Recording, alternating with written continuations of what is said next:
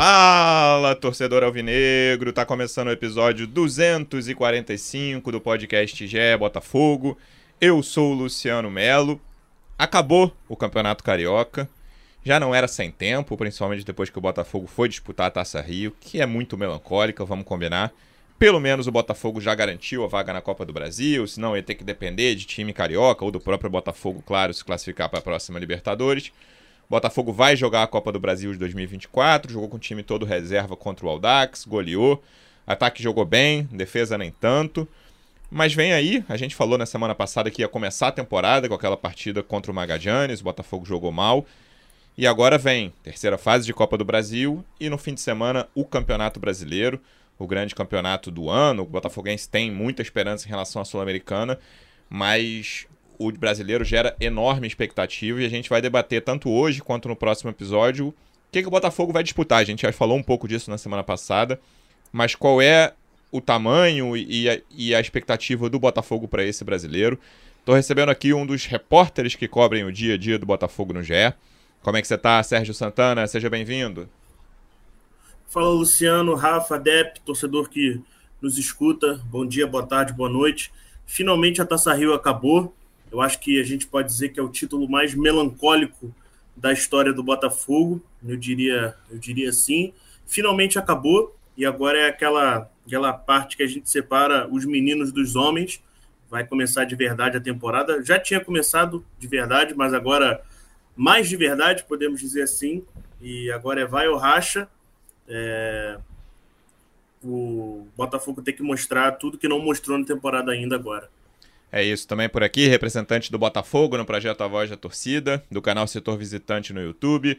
Como é que você tá, Pedro Depp? Seja bem-vindo. Fala aí, Luciano, Rafa, Serginho, torcedor alvinegro. Tô feliz que não vou precisar voltar mais à volta redonda, né? No jogo oh, anterior, nunca diga nunca, hein? Do... Pois, é, pois é, mas eu recebi a chave do prefeito, cidadão honorário da cidade, acho que mais cinco ou seis vezes.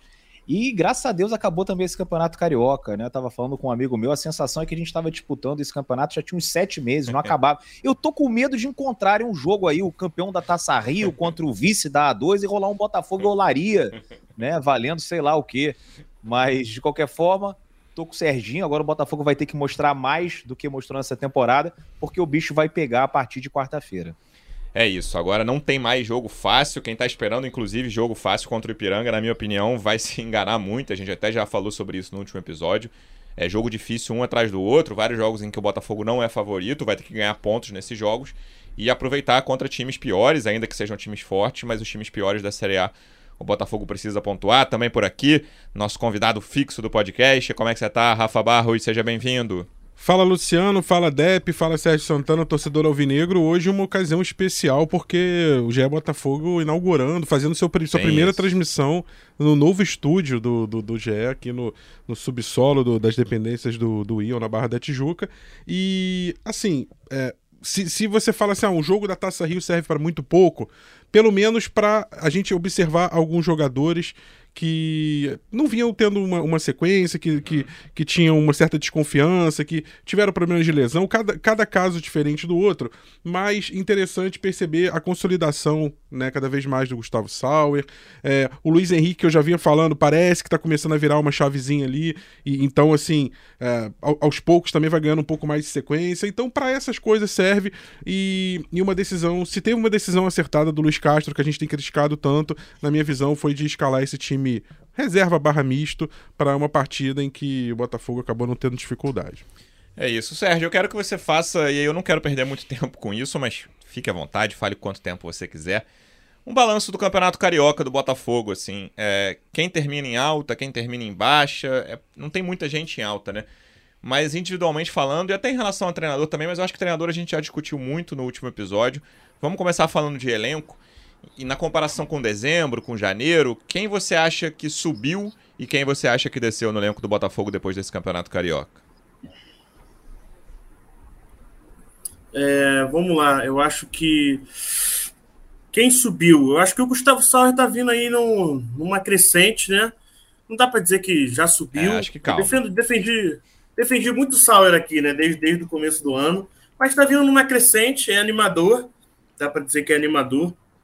Eu, eu... Ontem, finalmente, o Marlon Freitas jogou na, na posição dele, pela primeira vez, desde que ele veio para o Botafogo, jogou na posição que ele, que ele sempre jogou no Atlético Goianiense, que é, que é numa posição mais, mais recuada do meio-campo. O Luiz Castro sempre testou ele como o último homem do meio-campo, e a gente, a gente mesmo comentou na, em programas anteriores que o Marlon Freitas ainda não tinha estreado. Não vou cravar aqui que ele estreou pelo Botafogo, que não foi lá uma atuação espetacular, uhum. também contra o Aldax, mas ele deu um bonito passe. O Marlon Freitas com espaço, ele dá bons passes, já tinha dado um, um bom passe contra o Magalhães.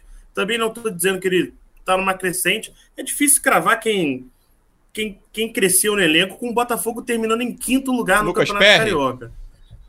Lucas Perry, eu acho que o Lucas Perry muito bem. Eu, eu gosto, gostei do, do, do Cuesta apesar dos pesares. É complicado. Eduardo, Eduardo muito é, bem. É que eu acho Desde que Eduardo, Eduardo Tiquinho voltou... e Marçal, o Tiquinho e Marçal nem fizeram um grande carioca, mas é, são caras eu, que já estavam sinceramente já estavam no nível alto, né? O Lucas Perry eu acho que é quem mais o... subiu de, de degrau, assim, na minha opinião. O 2023 do, do Marçal não é. Concordo. Não chega, eu acho que é 50% do 2022 dele. E beleza, normal, tá voltando agora, o Campeonato Carioca, mas a, vamos ver agora como é que vai ser. Mas para mim é Lucas Perry, Eduardo e o terceiro nome, Tiquinho. Podemos dizer assim. É que o Tiquinho tá, já está na, na regularidade dele. Não dá é para dizer que o Tiquinho cresceu. Já estava lá em Ele cima. Está na né? regularidade né? dele. É. Então eu acho que quem cresceu mais? Lucas Perry, óbvio, e o Eduardo, né? Voltando de lesão. Muita gente esperava, ah, o Eduardo tá voltando de lesão agora. Vamos devagar com o Eduardo. E ele já voltou num ritmo muito elevado. Então acho que esses dois são são os que saem em alta do, do Campeonato Carioca, aqueles que a torcida dá para aplaudir. E aí, Depp, me chama a atenção que a gente quase não falou de reforços, né? A gente debateu alguns nomes aqui, o Marlon Freitas foi o, o Sérgio falou rapidamente sobre a atuação dele ontem, primeira vez que jogou nessa posição na qual ele se destacou no Atlético Goianiense, mas até um pouco o reflexo da janela do, da, do que foi a janela do Botafogo, e a gente falou bastante sobre ela, você não tem nenhum reforço, nem não vou nem falar nem positivo nem negativo, talvez o de Plácido esteja no, em baixa, mas foram poucos jogos, não, não mostrou o que veio até agora, mas a gente está falando muito de jogadores que já estavam no, no clube no ano passado, alguns bem, outros mal, mas reflexo de uma janela discreta do clube. Pois é, né? E a gente acreditava que o Botafogo ia atacar o mercado de uma maneira diferente. Né? A gente pensou que veria algo parecido né? Talvez não com a primeira, mas um meio termo, né?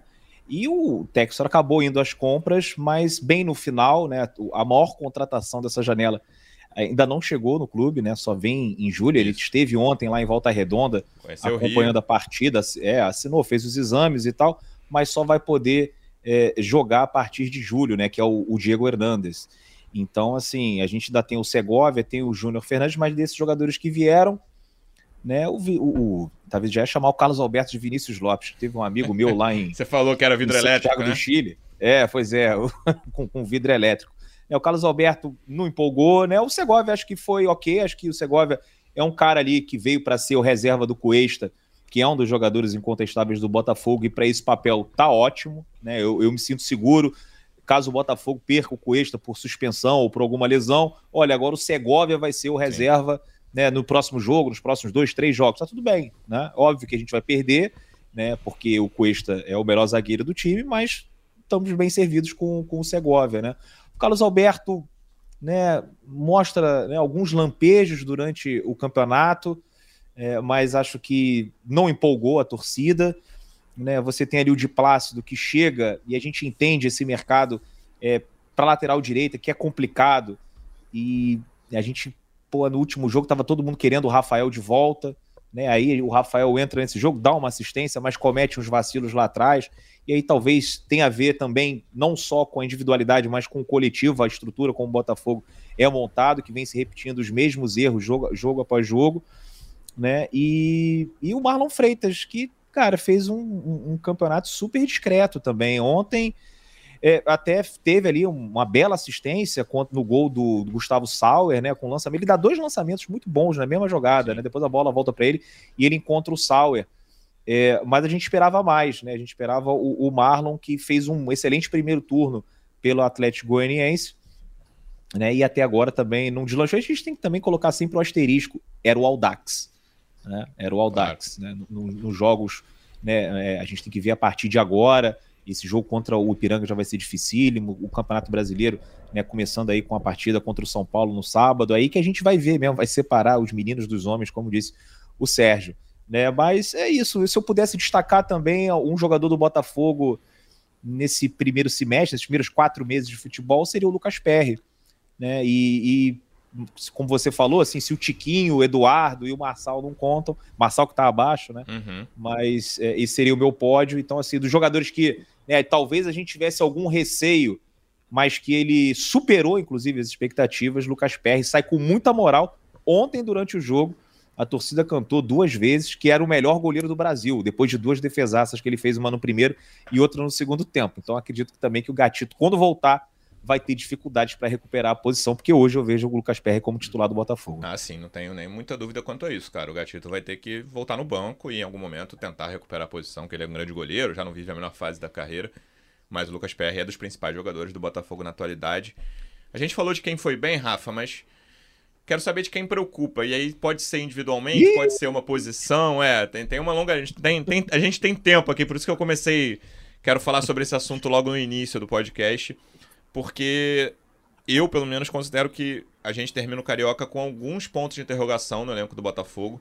E aí queria ouvir de você, o que, que mais te preocupa, seja em termos individuais, seja em termos de posição dentro de campo? Então, Luciano, é, tem dois jogadores que me preocupam de uma forma assim mais destacada que os outros. Jogadores que eu não consigo mais ver como recuperáveis. Eu acho que já tiveram todas as oportunidades, sempre que tiveram oportunidades não corresponderam. Aí a gente pode elencar N razões. É, mas a gente está falando de um momento crucial em que o ano realmente, como você falou bem na, na abertura do último podcast, o ano está começando, então a gente vai ter que, que fazer essa, essa separação, né? Um, na minha visão, o Lucas Piazon. Eu acho que o Piazon assim, já teve todas as oportunidades. É, já foi. É, ele, acho que até o Luiz Castro foi muito benevolente Paciente. com ele. Paciente demais com ele. E ele não entregou aquilo que a gente imaginava. Tudo indica que está nos seus últimos meses no Botafogo. Tudo indica. E outro, infelizmente, né? Assim, falo isso com o coração partido, porque é um cara que veste a camisa, é um cara que é, é torcedor declarado do clube, é um cara que era uma aposta muito grande quando veio. O meu meu xará Rafael. É, uhum. Eu falo isso com, também com, dor no coração, porque é uma posição que o Botafogo precisa muito ainda. Ele tá carente, o de plástico também não, não aconteceu, né? É, claro, a gente pode daqui a dois, três, quatro jogos mudar essa visão, mas tenho a impressão de que não, era, não é um, um jogador que vai se sustentar também. Então é uma posição carente pro Botafogo. Era um jogador que veio muito celebrado, um jogador que já declarou sua, torcida, é, sua torcida pelo Botafogo desde de, da infância e veio com essa ideia de, é, de meio quase que encerrar né, a, a, carreira, assim, acho que no clube, mas infelizmente já há muito tempo não vem mostrando. Então acho que esses dois jogadores é, ficam num nível assim de, destacado né, dos outros. E aí você tem um bolo de, de atletas que você vai questionar assim. É, podem estar numa má fase, é, podem ser jogadores que úteis como parte do elenco, mas não titulares. Aí você pode falar do Vitor Sá, você pode falar ali do. O, o, próprio Marlon Freitas, que foi bem nesse último jogo, mas até então não vinha Sim. fazendo uma sequência de boas partidas. dois bons jogos, três, mas né, vinha o Sal, um momento muito ruim antes. Também, que veio, veio se recuperando recentemente. O Luiz Henrique, que era muito contestado lá atrás, parece que vem começando a dar uma resposta conforme ele vai ficando um pouco mais leve, vai ganhando mais mobilidade e principalmente confiança. Eu acho que falta o Luiz Henrique fazer um gol ali para deslanchar, uhum. para tirar aquela aquela zica, aquela enhaca, né? Tem alguma coisa ali que tá precisando dar essa, esse, essa confiança para ele. Então, assim, eu acho que é, é, tem níveis diferentes. Eu acho que esses dois jogadores que eu citei, infelizmente, eu não consigo ver mais como sendo úteis para o Botafogo insistir com eles. Eu sei que vai ter gente que vai ficar chateada com relação ao Rafael, porque é, acha que por ser o torcedor, enfim. É, mas já, já coloquei essa questão lá atrás. Eu acho que a gente tem que saber separar o profissional do pessoal. É, é, não estou invalidando de maneira alguma todo o esforço que ele fez, tudo que ele já demonstrou pelo Botafogo, principalmente quando se lesionou, voltou, todo o esforço. Mas infelizmente a gente tem que ver o rendimento em campo e está muito abaixo. É, mas acho que assim, o Botafogo ele entra no Campeonato Brasileiro e segue na Copa do Brasil e na Copa Sul-Americana é, com um grande desafio para o Luiz Castro, que aparentemente, né, vai permanecer, pelo que a gente está imaginando e vendo esse cenário, mas com o grande desafio de pegar um elenco e montar um time. Eu acho que assim, falta para o Botafogo ter uma cara. A gente não consegue hoje escalar o Botafogo do 1 ao 11, a gente não consegue ver uma sequência de trabalho e isso se reflete taticamente, tecnicamente em campo. O Botafogo é um time que não que eu já tinha falado no, no, no, no, no último episódio. É um time que tem dificuldade de compactação, dificuldade de recomposição, dificuldade de, de fazer um jogo apoiado, de fazer um jogo fluido sem necessidade de pensar muito nas jogadas. Aquela, aquela mecânica automática que, por exemplo, a gente vendo ontem na final da, é, do Campeonato Carioca, efetivamente, né, é, no Fla-Flu, você viu o time do Fluminense, a forma como eles tocam a bola, como, como um já sabe onde o outro tá, esse entrosamento ele só, você só consegue quando você tem uma identidade. Então acho que hoje o grande, a grande palavra que sintetiza para mim, o maior desafio que o Luiz Castro tem na, nesse momento do Botafogo é dar uma identidade para o time, é dar uma cara. Então esse é que eu acho que é o, o X da questão nesse momento pro, pro Botafogo. Em relação à posição, Sérgio, você concorda que a lateral hoje é o maior drama, a lateral direita? Existe ali a ponta também, que a gente vai esperar o Diego Hernandes. Vamos ver como é que o, o Matias Segovia vai estrear. Tem o Júnior Santos. Para você, hoje, o principal problema do time está na lateral direita e, se não for, qual é? Eu acho que, como o Júnior Santos e o Matias Segovia chegaram agora, a, a ponta direita ganhou, ultrapassou a lateral direita, né? A, a, a, ponta estava na lanterna, ultrapassou uhum. e agora está em penúltimo ali na zona de rebaixamento do, do, das preocupações. A lateral direita, cara, é complicada, porque o de Plácido chegou. Eu considero que o de Plácido ainda está num, num, num, período de adaptação, só que a, a impressão inicial do de Plácido é ruim. Porque Sim, o Botafogo o Botafogo joga numa linha alta, e eu já destaquei várias vezes no, no Twitter que eu odeio a transição defensiva. Transição defensiva é Botafogo querer jogar com linha alta, o time, o time adversário sempre joga em bola longa e o Botafogo tem que correr atrás do time, porque os zagueiros estão. A linha defensiva está tão alta, os caras jogam em linha. É, o lançamento por pontinha rápido, correr atrás, e o de plástico não sabe jogar assim. Eu já vi que o de plástico não consegue jogar assim porque ele é muito afobado quer sempre dar o bote primeiro, é, sempre vai com o carrinho de primeiro, eu já vi que ele não consegue jogar nesse sistema. Assim como o Rafael. O Rafael também é um cara que sempre vai no bote primeiro. Então, o Botafogo, com minha impressão inicial, né? Lógico, impressão inicial, é que o Diplácido é um cara que não sabe jogar no sistema do Luiz Castro. Assim como muitos, muitos jogadores. O Cuesta é um cara, por exemplo, que não sabe jogar em linha alta. Que o Cuesta não é um dos zagueiros mais rápidos para correr de costas. Então, para mim, o grande erro do sistema defensivo é o fato do Luiz Castro continuar insistindo em jogar com os zagueiros lá em cima, porque a defesa do Botafogo não sabe jogar desse jeito. Mas se for para jogar assim, né, se, se for para continuar insistindo no erro, o de Plácido não é o ideal. Só que aí entra o Rafael. E aí o Rafael também não é o ideal. E aí entra o Daniel Borges. E o Daniel Borges também não é o ideal. Então. É, eu acho que a lateral direita, direita não é exatamente o sistema. Eu concordo com o que você falou sobre o de Plácido sobre o Cuesta, e acho que o Cuesta é um excelente zagueiro em, em se, se, se, o time jogar de uma forma que ele não fique exposto. Mas na lateral, cara, com esses três, até agora, o de Plástico é uma amostra pequena, sempre bom fazer essa ressalva. Eu tenho dificuldade de achar qual é o, o sistema ideal de jogo para qualquer um desses três jogadores. É, eu acho que assim, o de Plácido contra o Magalhães, ele errou muitos cruzamentos, ele tem, tem um cruzamento que ele tenta dar, ele, ele capa a bola, pega de um, três dedos ridículo, a bola vai direto para fora. Então, assim, pressão inicial do Diplácito é ruim.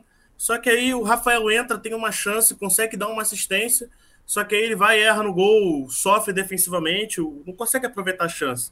Aí o Daniel Borges entra finalmente, depois de quase dois, dois meses sem jogar, também muito afobado, beleza, sem ritmo, mas tem que aproveitar a chance quando aparece, né? E não aproveitou. Então, assim, cara, lateral direita você vê três jogadores você não consegue ver soluções. A gente pode ficar aqui debatendo duas horas sobre a lateral direita, eu acho que a gente não vai chegar numa conclusão sobre qual dos três é melhor. Então, infelizmente, cara, essa lateral direita, assim, cara, é, eu acho que é que é o, a grande dor de cabeça. Na ponta direita, o Júnior Santos voltando agora, o Matias Segovia, quem sabe eles não, não possam dar uma alternativa melhor. O Sauer Claro, era o Aldax, né? Mas assim, voltando a jogar bem, contra o Magadianes ele fez alguns movimentos ali interessantes. Vamos ver agora contra o Ipiranga e São Paulo. E aí, Depp, lateral é só uma preocupação às vésperas do início do Campeonato Brasileiro ou alguma outra supera? Ah, cara. são várias preocupações, né? Conta, ah, abre seu coração, faz o seu desabafo. É, não, a lateral com certeza é uma delas. É, o meio-campo também é uma preocupação, a maneira como o Botafogo permite com que né, os adversários toquem a bola. Né, sempre aparece alguém sozinho na linha entre o, os zagueiros e, e, os volantes. A gente viu várias vezes o mesmo lance repetindo, né? Com a bola nas costas do lateral, cruzamento, e aí tem um meio-campista ou um atacante livre para finalizar dentro da área do Botafogo. Acho que o Tietchan fica muito sobrecarregado. Talvez o cara para ajudá-lo ali seria o Danilo Barbosa, mas o Danilo Barbosa tem esse problema físico que a gente não pode contar com ele em todos os jogos. É, acho que o Botafogo perdeu muito também com a lesão do Patrick de Paula. Né? E, e, talvez assim no, no, na segunda janela tenha que buscar também um outro volante. As pontas, eu não posso dizer que a gente solucionou o problema. O Sauer destruiu, o Sauer acabou com Foi. o jogo de ontem. Mas era o Aldax. É, o que é, deixa a gente assim com esperança é que já é o terceiro jogo bom do, do Gustavo Sauer, assim, né? Não, não foi um jogo. O primeiro foi um jogaço. A gente viu ali que ele decidiu que ele estava com vontade, né? E ele decidiu também a partida com uma boa jogada individual aos 93 minutos. Contra o Magadianes, também estava afim de jogo, né? A gente já vê ele melhor fisicamente. Ontem, sim, foi uma atuação ali, a gente pode até dar uma nota 10 para o Sauer, só que era o, o Aldax, né? A gente tem que sempre pontuar isso. E o Luiz Henrique vem evoluindo também, mas não sei se é o suficiente. E aí a gente vai depender aí do Segovia e bem, do Júnior Santos e bem, aí de repente ia ter que deslocar o Júnior Santos para o outro lado. Não sei como é que o Castro vai fazer isso, mas a ponta também é, é um problema. Né? E a gente tem outros problemas né, de, de elenco. Né? Se o Tiquinho é, não pode jogar por suspensão, por lesão, entra o Matheus Nascimento, que aliás foi bem ontem, mas, cara, é impressionante como o menino é, é, é azarado, né? É, aquela bola na trave fez tudo certinho, né? E a bola caprichosamente bateu na trave. Depois o Lucas Fernandes fez o gol, mas se movimentou bem. Acho que tá fisicamente melhor também. Né? O Raí também, meu Deus, quando chegou Aí perto para bater um lateral, é, tava bem mais e tá forte, mais forte, cara. É. Era mirradinho. Ele era, acho que realmente pegaram lá os suplementos do Crystal Palace para dar para os moleques, porque a gente uhum. vê uns garotos mais encorpados. Né? Mas assim, o reserva do Tiquinho, apesar do Matheus ter ido bem, é, é um problema né? O Hugo, meu Deus, o nível cai muito, mesmo com o Marçal mal. É, não, assim, é mal, é mal perto daquilo que a gente imaginava que ele poderia entregar nessa temporada, né? Mas o Marçal, é, numa má fase, é 10 vezes melhor do que o Hugo. É, então, assim, tem algumas coisas que me preocupam. E, e, o aspecto mental também do time, né? Como é que a gente vai entrar nesse campeonato brasileiro? Acho que esse jogo contra o Ipiranga vai ser muito importante para a gente ganhar né, fazer uma boa partida e entrar tranquilo no Campeonato Brasileiro, em paz com a torcida, porque me preocupa um pouco esse clima no estádio Milton Santos. O torcedor né, praticamente não viu nenhuma partida, só viu uma ali do Audax, mas era o time B, não viu o time titular, os principais jogadores do Botafogo esse ano é, de pertinho. Né, é, viu em outros estados, né, mas assim, o torcedor do Rio de Janeiro é mais exigente, né, tem que aturar muita coisa muito tempo, indo sempre ao estádio acaba que em Brasília e no Espírito Santo, não que essas pessoas não, não sejam, né? Mas assim, acabam relevando um pouco mais porque tem é, é, menos oportunidade de assistirem o Botafogo. Então, me preocupa é, o meio-campo, me preocupa as laterais, a lateral direita, principalmente as pontas, e esse aspecto mental que se o Botafogo não consegue um bom resultado contra o Ipiranga, o jogo contra o São Paulo vai ser um inferno. E aí depois para conseguir né, sair ali da, dessa crise vai ser muito complicado, Luciano. E, e, deixa eu falar só de um outro aspecto que a gente ainda não abordou porque não aconteceu, mas vai ter que ter uma adaptação natural. O gramado do Engenhão foi trocado, né? Hoje é um Sim, gramado sintético, por mais que ele seja misto, que ele esteja muito próximo de uma qualidade do gramado natural, não é a mesma coisa. Basta ver o Botafogo, claro, ano passado, nas últimas temporadas, quando enfrentou as duas equipes que usam esse tipo de gramado, são equipes também muito qualificadas, o Palmeiras e o Atlético Paranaense, mas teve dificuldade. A bola corre mais, você tem que usar muitas vezes outro tipo de chuteira. É, quando chove, a característica é completamente diferente. Então, assim, existe uma curva de adaptação. E aí você vai falar assim, poxa, é, daria para ter trocado antes, na virada do ano ali, é, enfim, deixado janeiro, fevereiro, pelo menos jogar um pedaço do Carioca com esse gramado para adaptar, e no Brasileirão já está mais adaptado? Aí já é uma pergunta que é, tem que ver com os agrônomos, enfim. Mas o fato é que o Botafogo vai enfrentar o São Paulo, né, jogando pela primeira vez é, num gramado que ele não tem o menor conhecimento sobre como se comporta, porque é um gramado próprio do Newton Santos, né? Os gramados sintéticos têm uma certa diferença entre si. Então, ainda além de toda a questão técnica, tática, física, mental, ainda existe esse componente que acho que a gente vai falar ainda muito dele. É, e aí a gente chega num ponto, Rafa, de confiança, que eu acho fundamental. O Depp citou esse jogo contra o Ipiranga. E a gente viu no ano passado, claro que a janela de agosto, de julho do ano passado, qualificou o elenco. Mas o Botafogo fez um primeiro turno em que, claramente, nos jogos em casa, isso foi uma tônica ao longo do brasileiro inteiro do ano passado, né? O Botafogo tinha muita dificuldade de pontuar em casa. Muita dificuldade. O jogo não saía contra times muito fracos, times claramente inferiores, times superiores também. O Botafogo tinha dificuldade sempre no Newton Santos. E esse ano, a torcida tá irritada, tá incomodada com esse início de ano do Botafogo dentro e fora de campo, né? Aconteceram coisas, né? Acho que o Jefinho é, é, é o estopim disso tudo ali. E aí o restante da janela, o comportamento dentro de campo, a sequência de atuações ruins do Botafogo, né? Foram muitas seguidas. A gente pode até dizer que ontem, a gente está gravando na segunda-feira, foi o fim dessa sequência, porque teve uma, uma boa atuação depois de muito tempo e o time reserva. Então o time titular segue na, na, na má sequência. É, eu acho esse ponto fundamental num, num campeonato brasileiro, cara, que gente, eu já falei algumas vezes aqui. Eu não, vou, não me surpreende o Botafogo ficar em quinto e não me surpreende ficar em décimo sétimo, entendeu? Eu acho que a, o mais provável não é que fique nem, nenhuma coisa nem outra, é que fique em nono, esse aí é o meu palpite. Eu falei no ano passado ali entre, que era o décimo, esse ano eu não vou cravar, mas entre nono e décimo, oitavo e décimo segundo, vou dar essa, essa caixa ficando o décimo como posição do meio ali.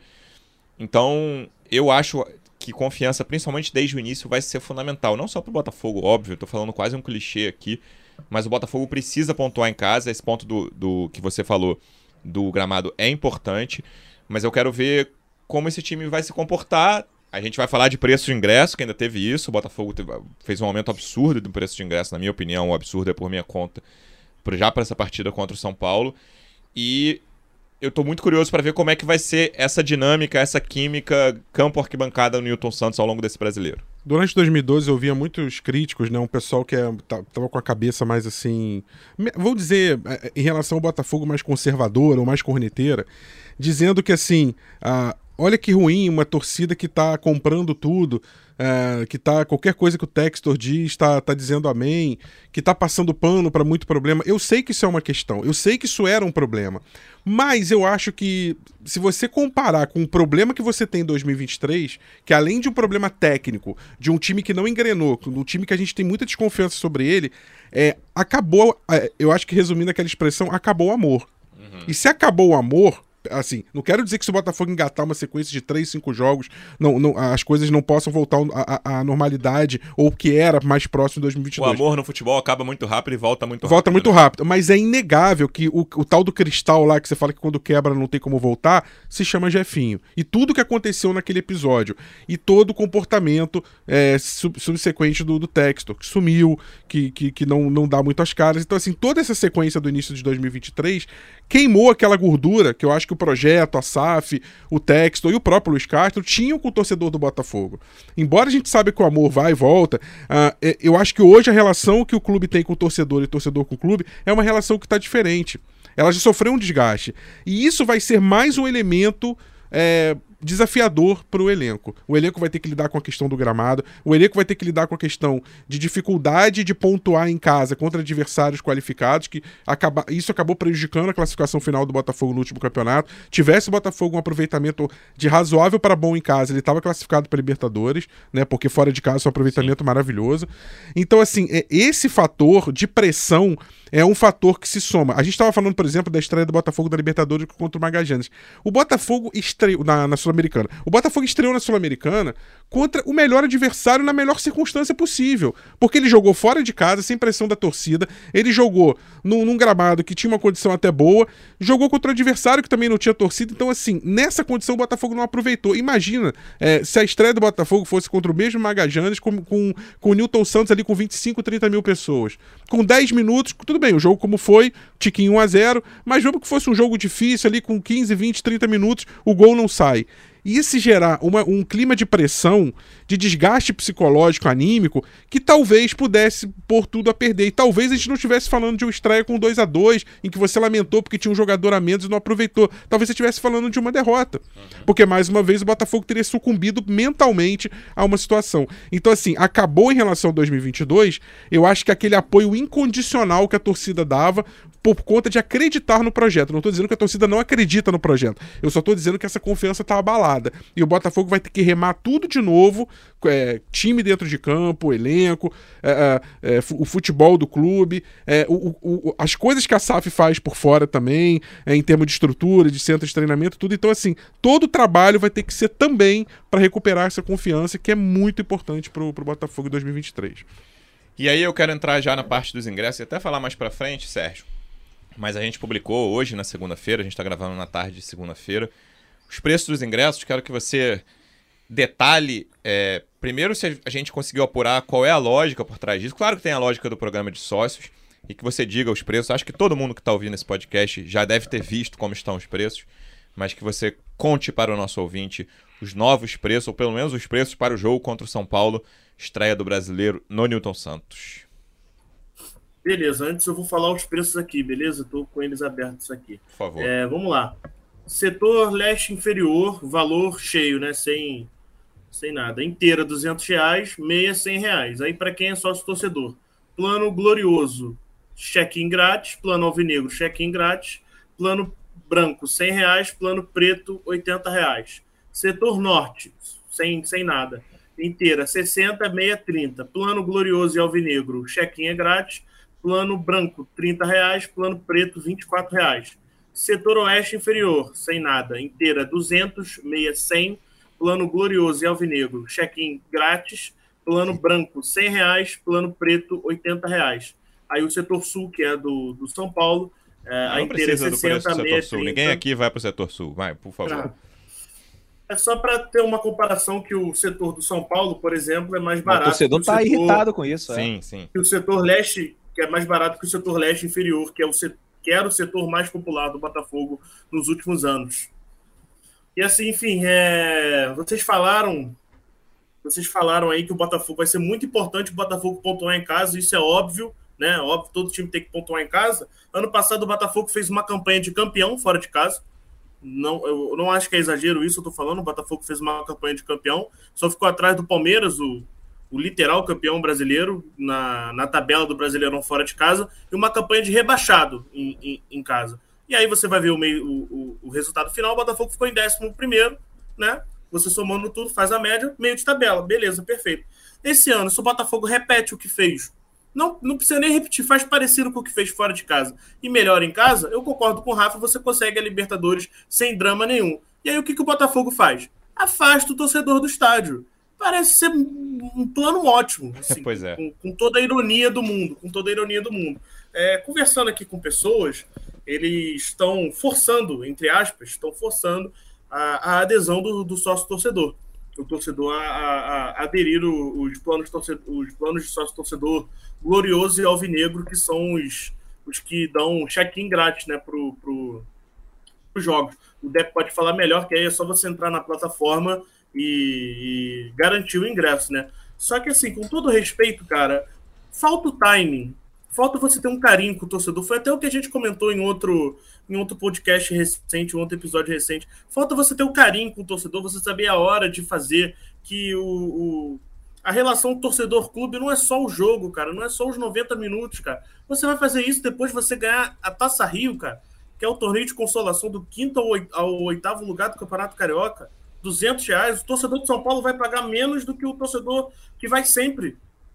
É ali a leste inferior, que é onde sempre enchia. Ah, beleza, a gente está reposicionando, a gente quer que a norte também encha. Cara, o estádio já tinha leste inferior, resolvida. A leste inferior estava tava resolvida. Você não precisava mexer nada sempre na leste. cheia. Estava sempre cheia, cara. Estava sempre cheia a leste. O estádio dava 7 mil lugares. Eram os 7 mil que estavam sempre na leste. Você podia ver ali na televisão, transmissão da Globo. Tinha sempre ali, o pessoal da leste estava tava, tava, tava bem, estava bom. Ah, mas a gente quer encher a norte também. Cara, bota essas promoções de sócio focada na norte. Porque a leste estava cheia. Ah, mas o time bom demanda ingresso alto. O time do Botafogo não mostra ser bom. Isso aí você tem que fazer um, de uma forma escalonada, sabe? Você não pode ir numa porrada seca de uma vez.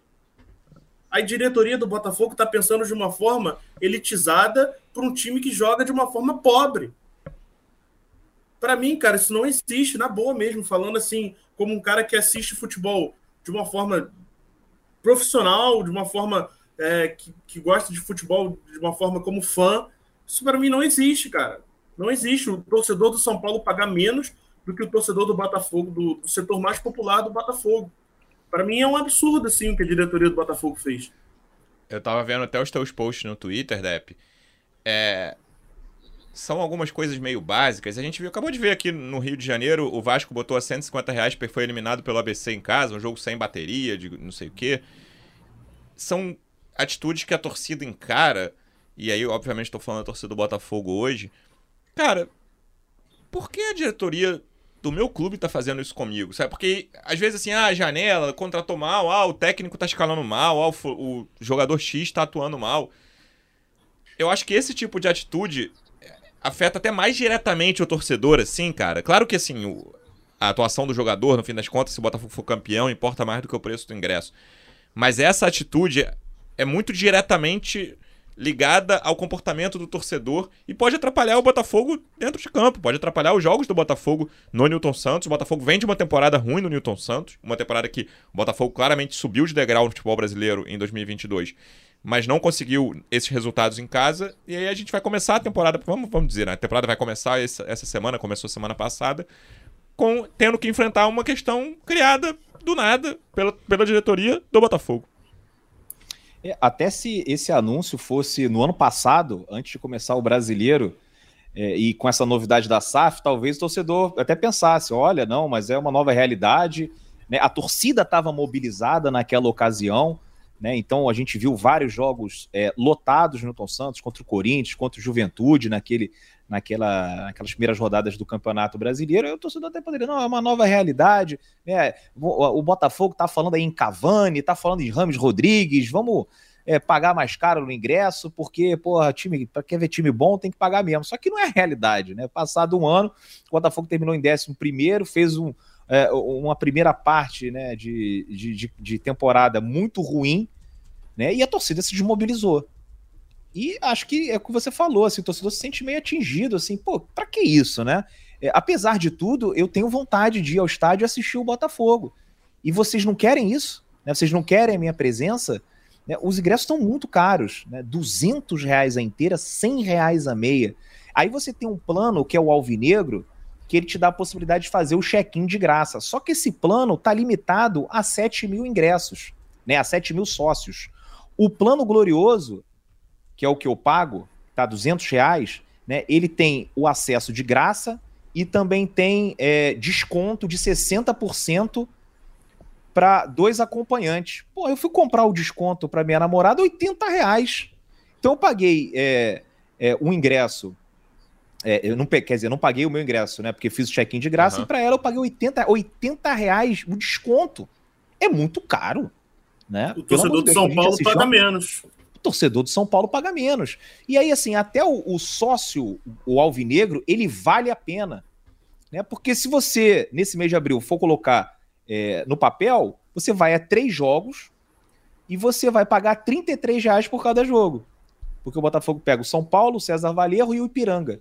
Né? Então, assim, olha aí, 30 reais para uma partida de futebol, até que não tá caro. Só que quem que vai a três partidas de futebol no, no mês, assim, é um, é um, público bem pequeno, sabe? É uma galera que eu costumo falar que são os tarados, né? Que não importa o que esteja acontecendo, eles vão lá, a camisa agora aumentou, vai ser 600 reais, o cara vai lá e paga 600 Sim. reais. Né? Aí o torcedor tarados com alguma grana, dinheiro, né? Porque cara, tem, é, tem uns tarados, né? Muitos tarados que não conseguem é. por causa de falta de grana. E, exato, não, e tem outros que se endividam Né? Eu conheço de gente que se endivida comprando uhum. passagem para viajar, comprando camisa, comprando um monte de produto do Botafogo. Desses aí, cara, você pode fazer qualquer coisa, que eles vão estar tá lá. Agora, você tem que reaproximar a torcida, o povão do estádio, e aí você tira a oportunidade de, de, um pai levar o, o amigo do filho, né? Do, do pai não levar a esposa, da esposa é, não levar o, o primo, né? Do cara não levar a namorada, da namorada não levar o namorado. Pô, futebol sempre foi assim. Você sempre gostou de estar com os teus amigos, com as pessoas mais próximas, para compa compartilhar um momento de prazer e o clube vem tirando isso. Porque, meu irmão, ou você é sócio ou você não vai, aí beleza. A gente tem 7 mil ingressos, 7 mil planos que vai. É, 7 mil é, ingressos né, desse plano do Alvinegro que valem a pena. Só que se você somar o, a leste inferior com a oeste inferior, são 14 mil ingressos, porque são 7 mil em cada um. Aí você bota mais dois do Glorioso, você tem 9 mil que conseguem de graça. Vocês acham que vão vender ingresso, os outros 5 mil, a 100 reais e a 200 reais? Vai ficar vazio, cara. Vai ficar vazio. Não tem a menor possibilidade, né, de um sujeito ir lá pagar voo. Oh, olha só, hoje eu vou ver Botafogo e Ipiranga, vou pagar aqui 200 reais no ingresso. Que isso, cara? É uma loucura. Né? Então os caras perderam completamente a mão. Não sei, o Texas deve ter feito a conta em dólar, né? não entendeu direito, não deram a cotação do dia do real para ver quanto é que tava, porque já não é a primeira vez que o clube tenta forçar o sócio, é, o torcedor a virar sócio. E sempre das vezes que ele tentou fazer isso, deu errado. Né? O que, que a gente viu? Públicos pequenos no estádio Newton Santos, pelo amor de Deus. E, e, né? E... 80 reais a inteira com a 40 a meia, tá ótimo já. Né? Já é meio caro para a realidade do Brasil, mas tá bom, o sujeito até paga, arruma ali o, o ingresso e tal. E outra coisa, prejudicou demais o sócio off-Rio, né? Que é o sócio do Botafogo de outro estado. O que eu tô recebendo de reclamação aqui nas redes sociais Sim. não é brincadeira. Porque o cara paga 30 reais no plano básico, aumentaram de 15 para 30, e aí quando ele vier no jogo do Newton Santos, ele tem que pagar 100. Porra, é mais fácil ele ser amigo de alguém que tem um plano glorioso e falar assim, pô, não vou pagar o sócio não, o DEP é sócio, glorioso, e aí quando eu for no Rio, eu falo, qual é DEP? Compra o ingresso para mim. Aí eu vou chegar lá e, e compro o ingresso por 80 reais, ele, ele não paga os 100, e não precisa pagar os 30 do sócio também, pagar para quê? Né? Então assim, foi uma confusão, né? Para até pegar leve aqui com os caras que eles fizeram. E eu tenho certeza que, se não for nessa temporada, na outra eles vão voltar atrás, porque tá na cara que vai dar errado, que não tem condição né, isso aí que eles acabaram de fazer. E olha que curioso, Dep, pra, só para chegar, Luciano, no que o Dep tá falando, eu tô com um relatório aqui da CBF consolidado dos públicos de 2022, na média.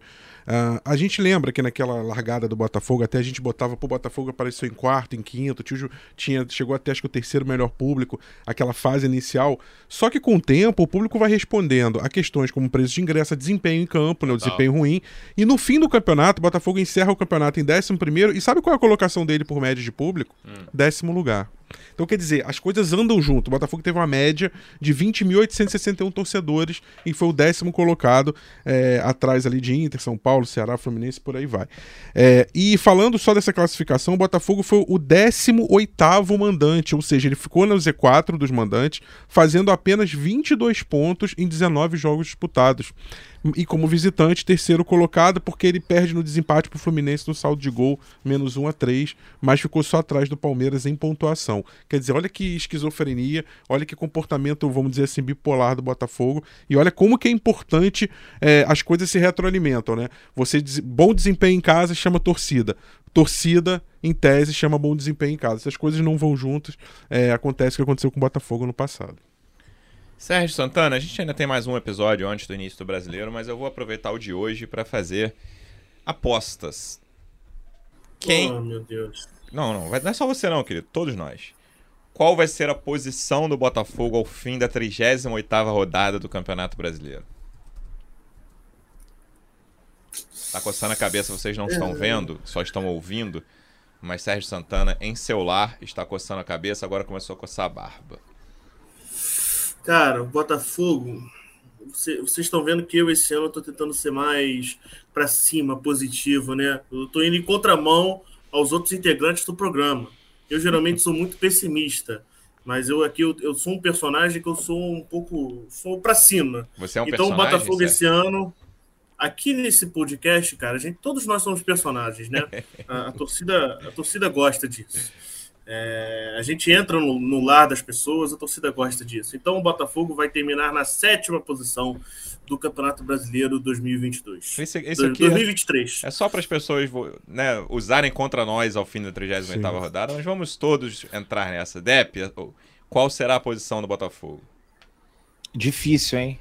É bem difícil porque a gente não sabe é, como é que esse time vai ficar com, com a chegada do, do Hernandes, do Segovia. Né? Tem a segunda janela. A janela também. vai mudar para todo mundo, né? Não só Botafogo, claro. É, então assim, muita coisa vai mudar ainda nesse campeonato. É, então fica difícil qualquer previsão, mas eu ontem estava imaginando um décimo segundo, hoje eu vou colocar um décimo primeiro, do jeito que tá, desse jeito aqui hoje, se fosse desse jeito até o final, eu colocaria um décimo primeiro, é, igualando a campanha do ano passado. O Depp acabou de roubar o meu palpite. Rafa, qual é, qual é a posição? Pô, também não, não, vou ficar todo mundo décimo primeiro, não. Não, eu vou mudar, vamos mudar. Vamos mudar, tá. É, perdi, perdi o posto também ali. É, cara, vamos lá, vamos ser um pouquinho otimistas. Então, vamos, vamos botar um nono lugar pro Botafogo. Vai, nono. Quem cravar, quem cravar ganha, ganha um churrasco no final não, do ano. Eu tô feliz que pelo segundo ano seguido eu vou cravar o décimo lugar aqui. Ano passado eu quase acertei, foi questão de saldo de gols. Esse ano vou cravar o décimo lugar mais uma vez. Espero que o Sérgio seja. O Sérgio foi sétimo, né, Sérgio? Sétimo lugar. Sétimo deixar anotado aqui. Temos sétimo, nono, décimo e décimo primeiro. A voz da torcida foi a, o mais pessimista desse podcast. E depois eu que sou chamado de corneteiro, é, hein? entenderam a, a, a, minha lógica foi Zica seguinte, reversa, o né? Botafogo... Né? O Botafogo vai priorizar as Copas. A gente vai levar a Sul-Americana. E aí não tem como você cobrar o mesmo desempenho no Campeonato Brasileiro. Logo, né, esse 11 lugar né, no Brasileirão e o título da Copa Sul-Americana. Correto. No próximo episódio eu vou perguntar quem vai ser o principal jogador do Botafogo no Campeonato Brasileiro. Mas por hoje é só. Lembrando que quarta-feira, jogo importantíssimo. Quando que você vai para Erechim, Depp? Amanhã, aquela logística louca, né? Qual é a logística? Vamos lá. É isso que eu ia perguntar. Minha curiosidade foi a logística. É, é a logística. Cara, sai de. Eu, eu pego um voo aqui 6h45 da manhã para Guarulhos e aí de Guarulhos um voo para Chapecó, porque Erechim não tem aeroporto. Ou você vai por Passo Fundo, ou você vai por, por Chapecó. Chapecó estava um pouco mais barato, né? Então eu optei por, por Chapecó, e aí lá você pega um transporte, né? Você pode alugar com uma agência ou pegar um ônibus, e mais ou menos aí uma hora e meia de viagem de estrada para chegar até lá. Então, assim, o Botafogo não vai escapar dessa hora e meia, ou se for por Passo Fundo é um pouquinho mais rápido, né? Uma hora só porque lá é, é, é, bem complicado. E tô indo um dia antes do jogo, porque vocês sabem, né? Chapecó não dá para dar mole, tem aquela não, é neblina. É, é, não tem teto e às, às vezes, você não consegue, aí eles posam em outro lugar, vão lá é, Porto Alegre ou Fora do Iguaçu, como já aconteceu comigo, já arremeteu um voo indo para um jogo do Botafogo. Então, como eu já sou macaco velho aí de, de viagem, eu já vou tô indo um dia antes, mas essa logística é bem complicada para Erechim. Boa, Sérgio, obrigado mais uma vez pela presença e até a próxima. Valeu, Luciano, Rafa, Dep, boa viagem, Dep. Valeu a todo mundo que nos escutou, que todo mundo tenha uma boa semana.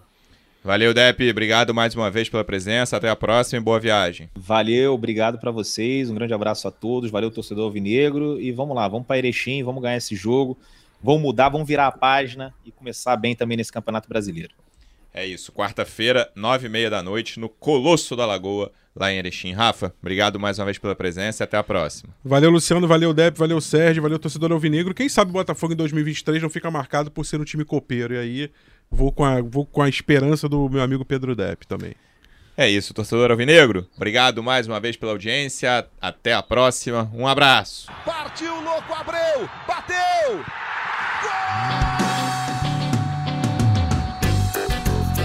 Sabe de quem? alvinegro, do glorioso, é o GE Botafogo.